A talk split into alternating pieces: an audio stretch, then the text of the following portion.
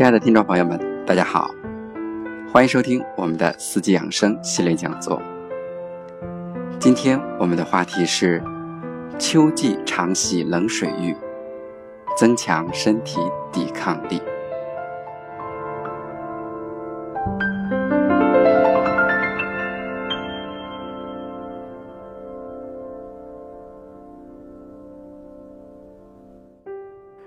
中医向来认为，人和自然界是统一的整体。《黄帝内经·素问》中说：“人以天地之气生，四时之法成。”对于自然界的各种周期性变化，人亦应之。秋天天高气爽，气温、水温、人体体温比较接近。冷水对人体的刺激比较小，如果此时开始冷水浴，有助于提高人对环境变化的适应能力。而且，只要坚持且持之以恒，对冬季人体适应寒冷的能力，以及预防感冒等疾病大有裨益。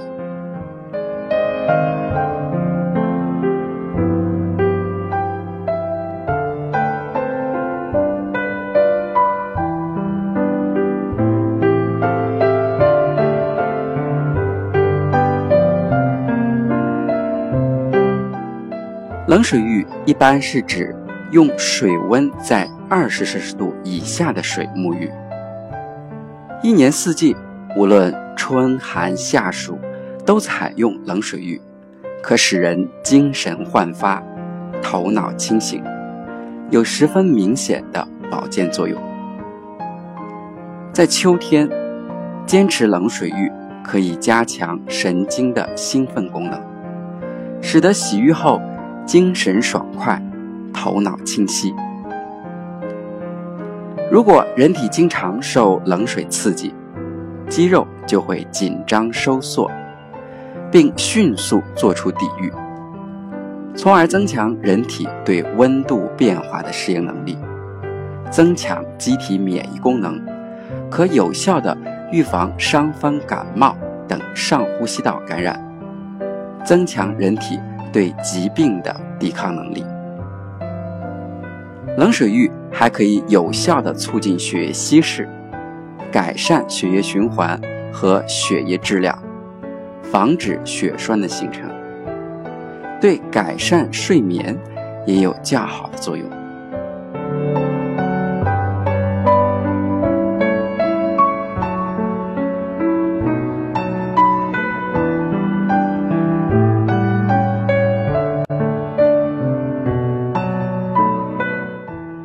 冷水冲淋时，身体为了维持体温的恒定，体温调节中枢要进行迅速而紧张的工作，既提高了神经系统的应激能力，增加血液弹性，又可以改善脏器的功能，被很多人形象地称为“不流汗的血管操”。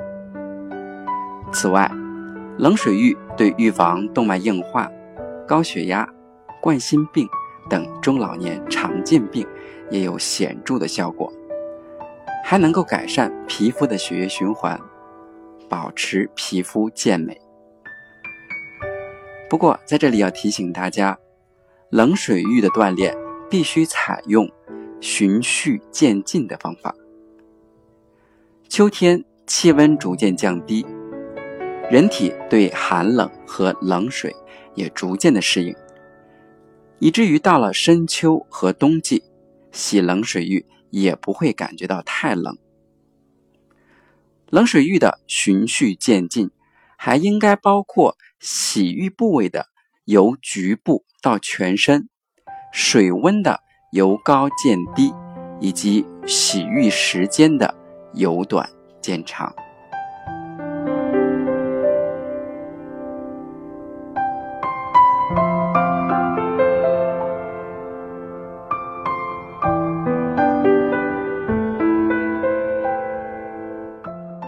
冷水浴之前，应先活动身体进行热身，如出汗时应待汗干或用毛巾擦干后才可入浴。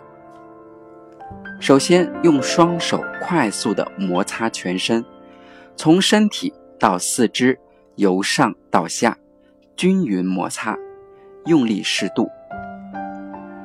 感觉发热时，可将冷水先抹在脸、手臂和大腿等处，或将毛巾放入冷水中拧干后擦身体，让身体由不适应逐渐转为适应。当身体能够适应时，便可以直接用冷水进行冲洗，边冲边摩擦，浴后及时用毛巾擦干。擦热。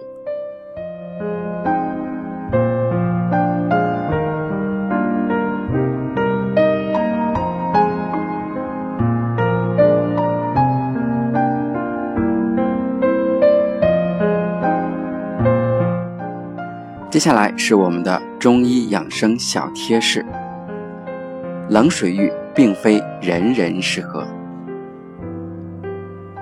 洗冷水浴可以锻炼身体，是有科学依据的。这是由于冷水刺激可以促进皮肤血液循环，使皮下毛细血管迅速收缩，从而增加全身的血流量，从而使心脏的功能增强。另外，冷水浴还可以锻炼身体的各个脏器，调节神经功能，达到锻炼身体的目的。但是冷水浴并非人人适合。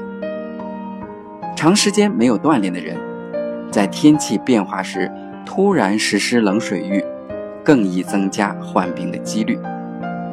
对于一些供血不足的疾病患者，也不要洗冷水浴。例如脊椎病、风湿、头痛综合征、腰肌劳损以及心脏病的患者，洗冷水浴。可能会引发心肌出血、急性心脏病。脾胃虚寒的患者最好也不要选择冷水浴，因为这样容易导致胃痛、腹泻等产生。此外，冠心病、急性肝炎、高血压、活动性风湿病患者以及高烧的病人也不宜洗冷水浴。酒后及体质虚弱者、经期妇女也不宜洗冷水浴。在进行冷水浴锻炼时，如果出现失眠、体重减轻、身体不适和食欲下降等情况，应停止冷水浴。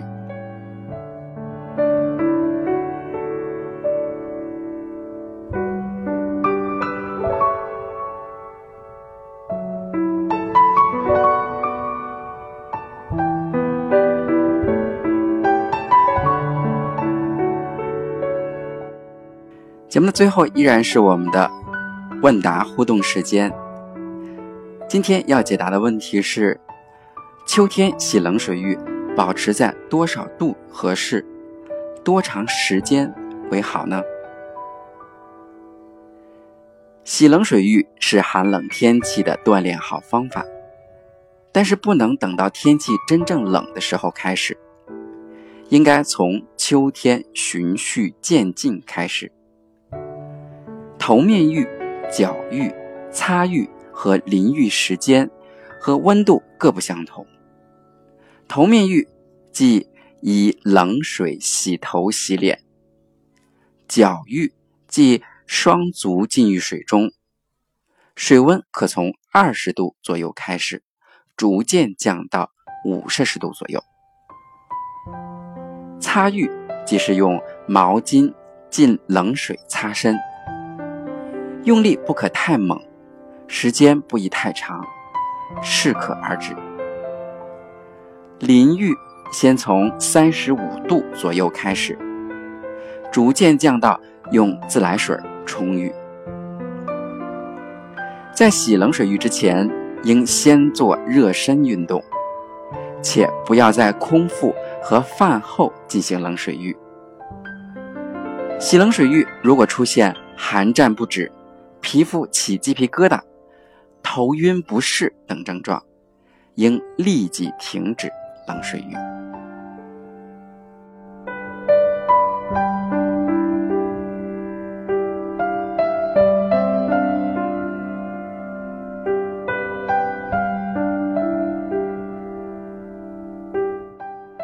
好，我们今天的四季养生系列讲座就讲到这里，非常感谢大家的聆听，我们下一期节目再见。